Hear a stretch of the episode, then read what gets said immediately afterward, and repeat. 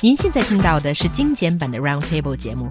想收听并下载一小时完整节目，可以打开网站 c r i e z f m dot com，点击 Roundtable。Podcast 用户可以搜索圆桌会议。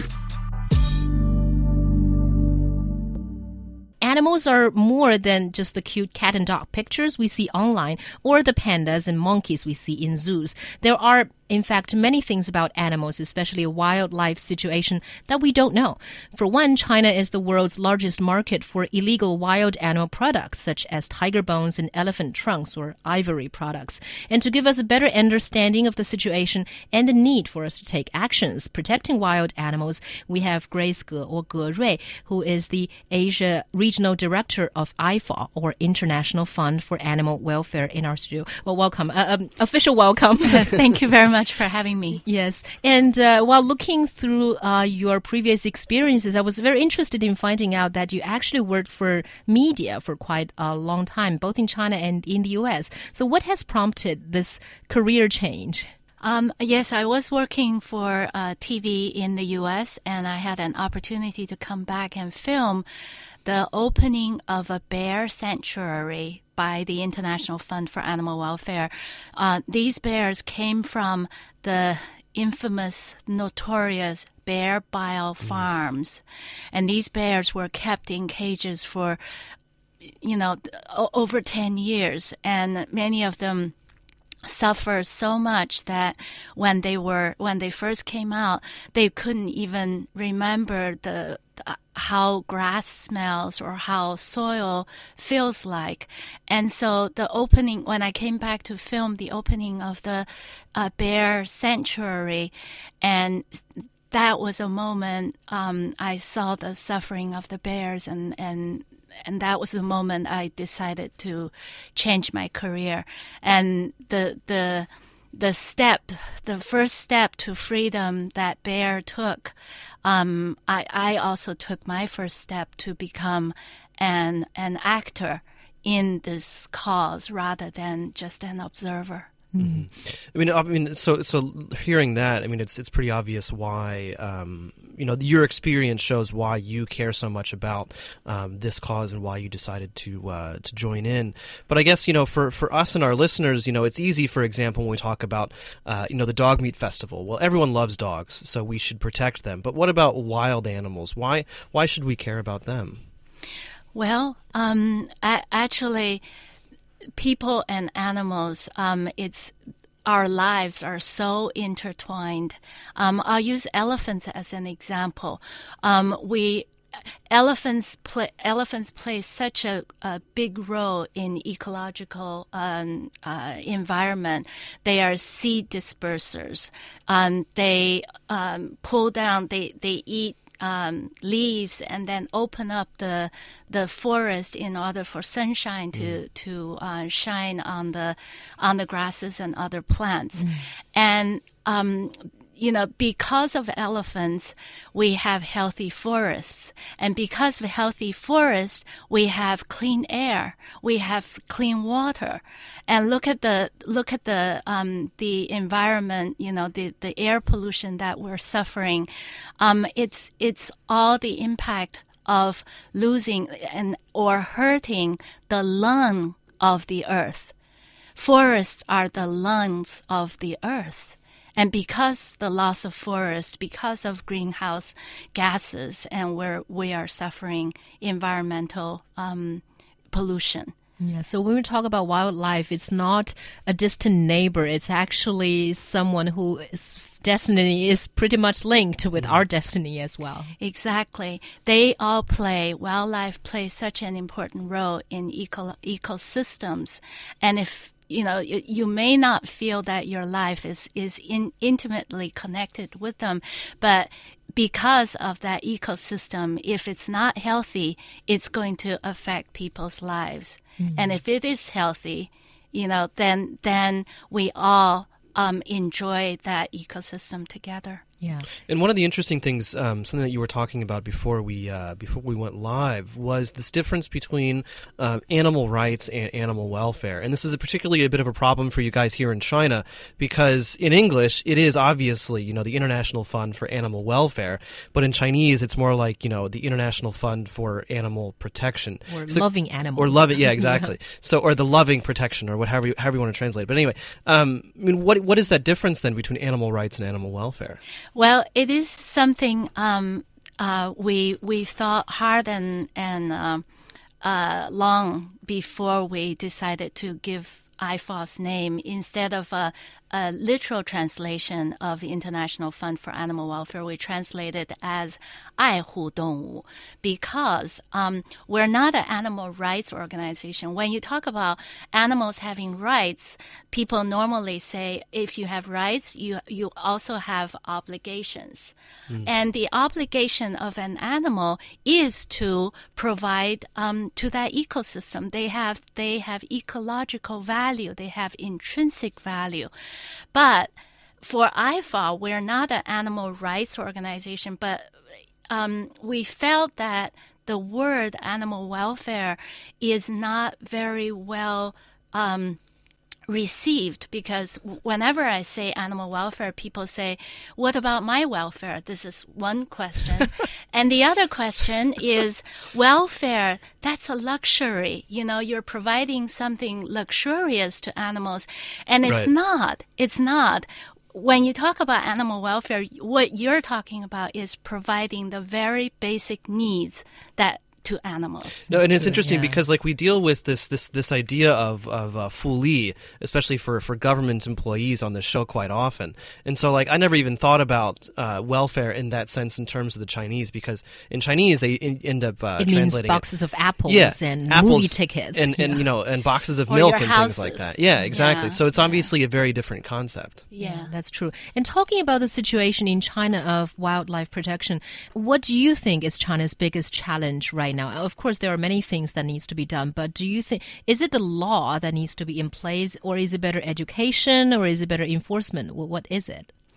Uh, what I think fundamentally it is in the law. It's in the position of a of a government. You know, China is um, transitioning into a legal society, um, and what government says, what what how the law is laid out. Um, um, means a lot to ordinary people, and and also help more people realize the importance of of this issue.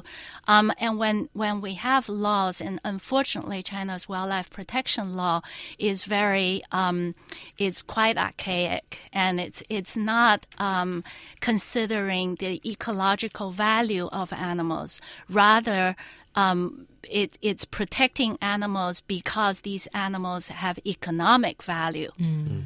And that's that's a very fundamental flaw i think in the situation that we face now in china for wildlife Well, I mean, China is looking at actually amending the wild wild uh, animal uh, protection law. I mean, from your understanding, um, you mean are they making progress to, to meet some of these um, or to address some of these problems that, that you just discussed? well i i do hope i you know, I, I support that this law needs changing. It, it certainly needs amending, but um, the, the the process of amending it, I would hope that there is more uh, participation by civil society, by people who really work in this field, rather than um, you know.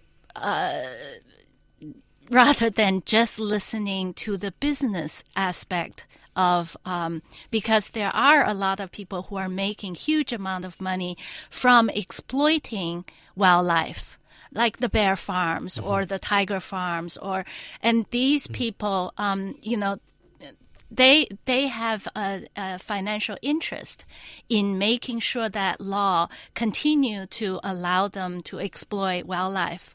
They have an economic interest, and versus us, if we have a voice or, or give our opinion into the law, we we would like to see this law regard animals as um, their ecological value Yeah. to also, protect. Uh, also, there are a lot of uh, activists who are saying that merely a wildlife uh, or a wild animal protection law is not enough. For example, the tiger farms and the bear farms that you talk about. I mean, because these can much, very much be regarded as, you know, uh, not domesticated animals instead of wild animals. I mean, their production cannot fall into the realm of a wild animal protection law. It's an interesting So, loophole. so yeah. So some people say we need an animal welfare law instead of a wild animal protection law. What do you think about that? It is it is true. Um, you know, there is ch- many many countries, uh, developed countries. I, I you know I won't mention, but many of the developing countries in in this region, um, you know, including Philippines, Singapore. Uh, um, even Hong Kong region have animal welfare law, and animal welfare law would lay out the basic um, activities that people could or or should or shouldn't treat animals. Because China does not have an animal welfare law, um, instances of, of intentional abuse of animals um, go without punishment. Um, if you remember, maybe 10 years ago, there was a case of um, a college student, Liu Haiyang, poured acid over the bears at Beijing Zoo. And there was no law that can, can, can punish that, that kind of abuse. And in fact, in, in many of the countries um, where um, uh, when when they uh, set up animal welfare law, they did research and found that people who um, abuse animals, many of these people who abuse animals are also um, abuse people. Yeah, this this is interesting. We have some uh, comments and uh, questions coming in. Jessica shared with us a very cute puppy uh, picture that she says she just got, and we have another listener, Lin Tao, who sent in a question. He wants to know whether IFAW cooperates with the Chinese government on projects and whether you receive funding from it. Uh, we absolutely co- uh, collaborates with Chinese government, um, but we're not receiving funding.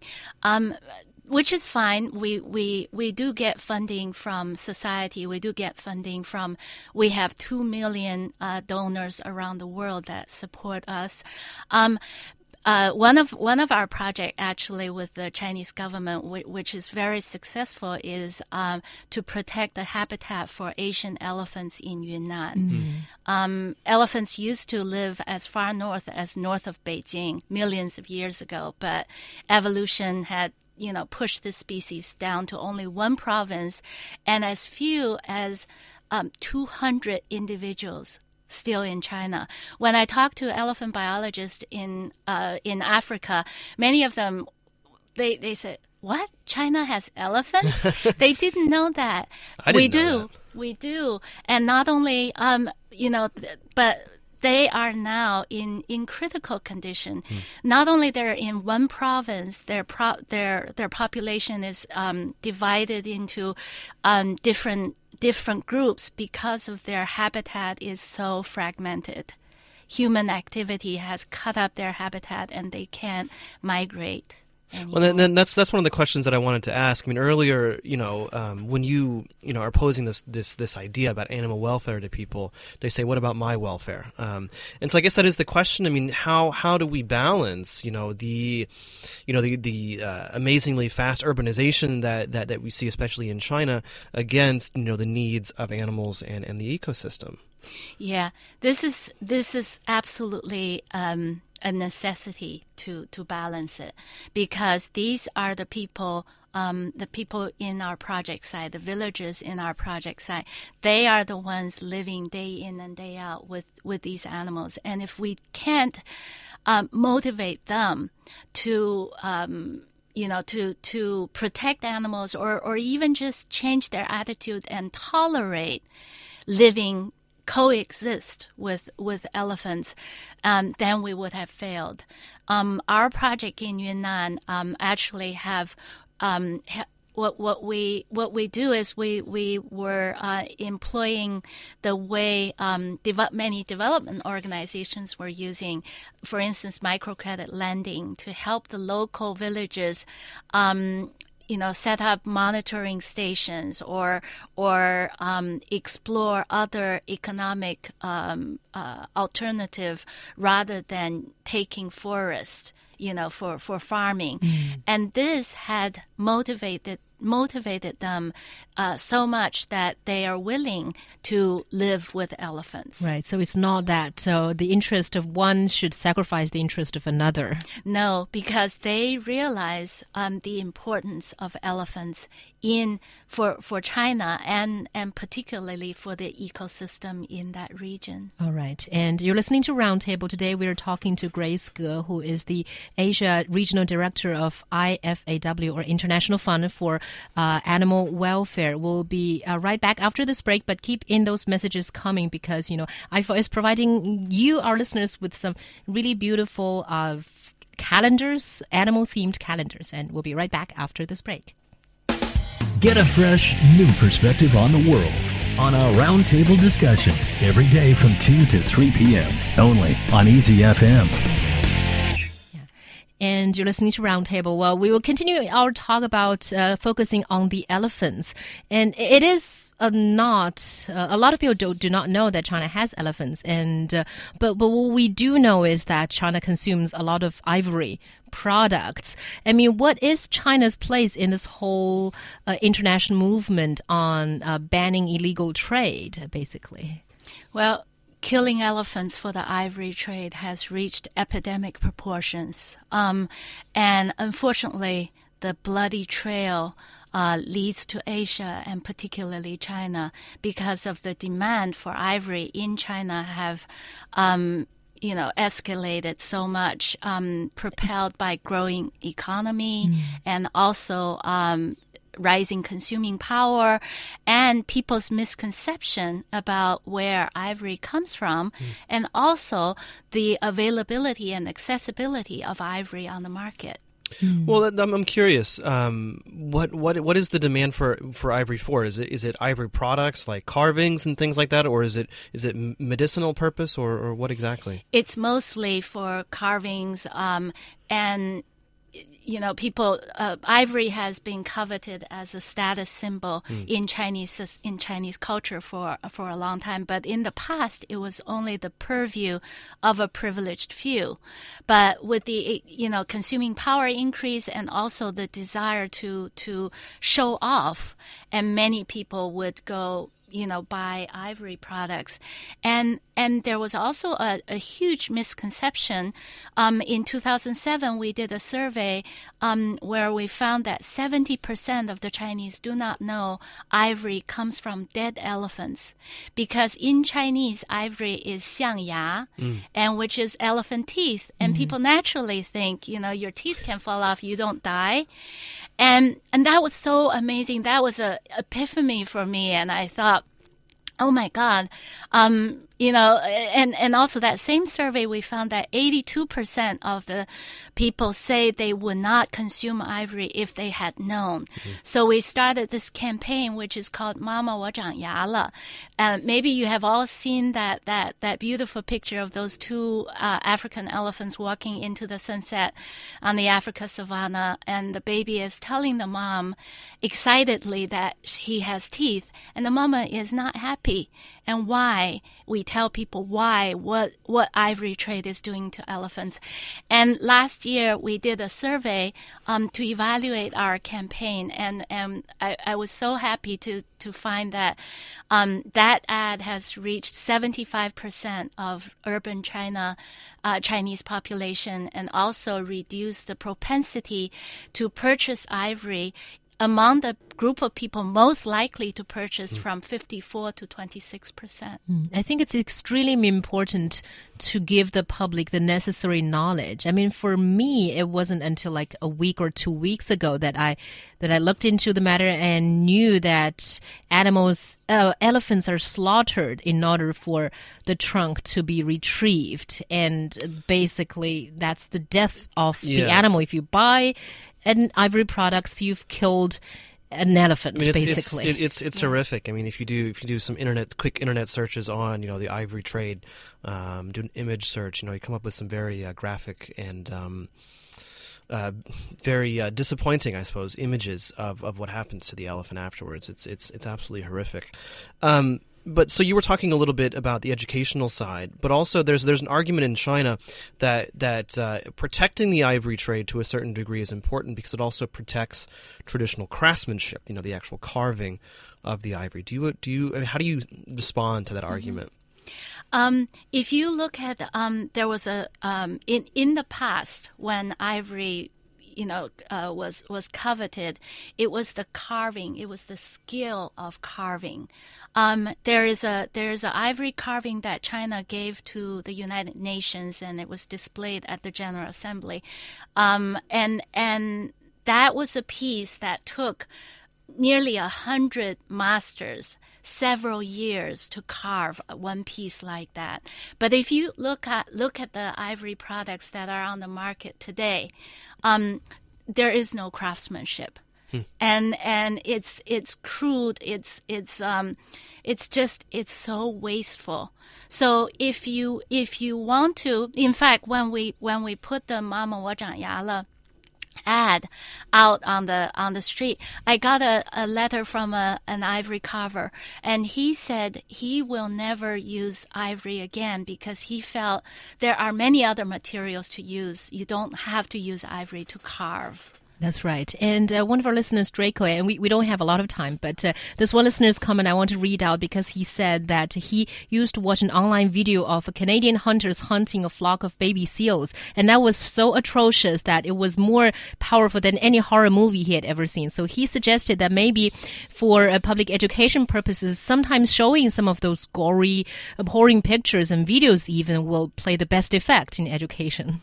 Um, yes, it, it in certain uh, cases, yes, it is. In fact, that that horrific picture of the seals slaughtering seals, um, it was our organization. IFAW was founded on the campaign mm. to stop the commercial seal hunt. I see. So that was interesting. Yeah. Thank you very much, Grace. We wish we had more time, but we did not. But thank you for joining our show. Thank you.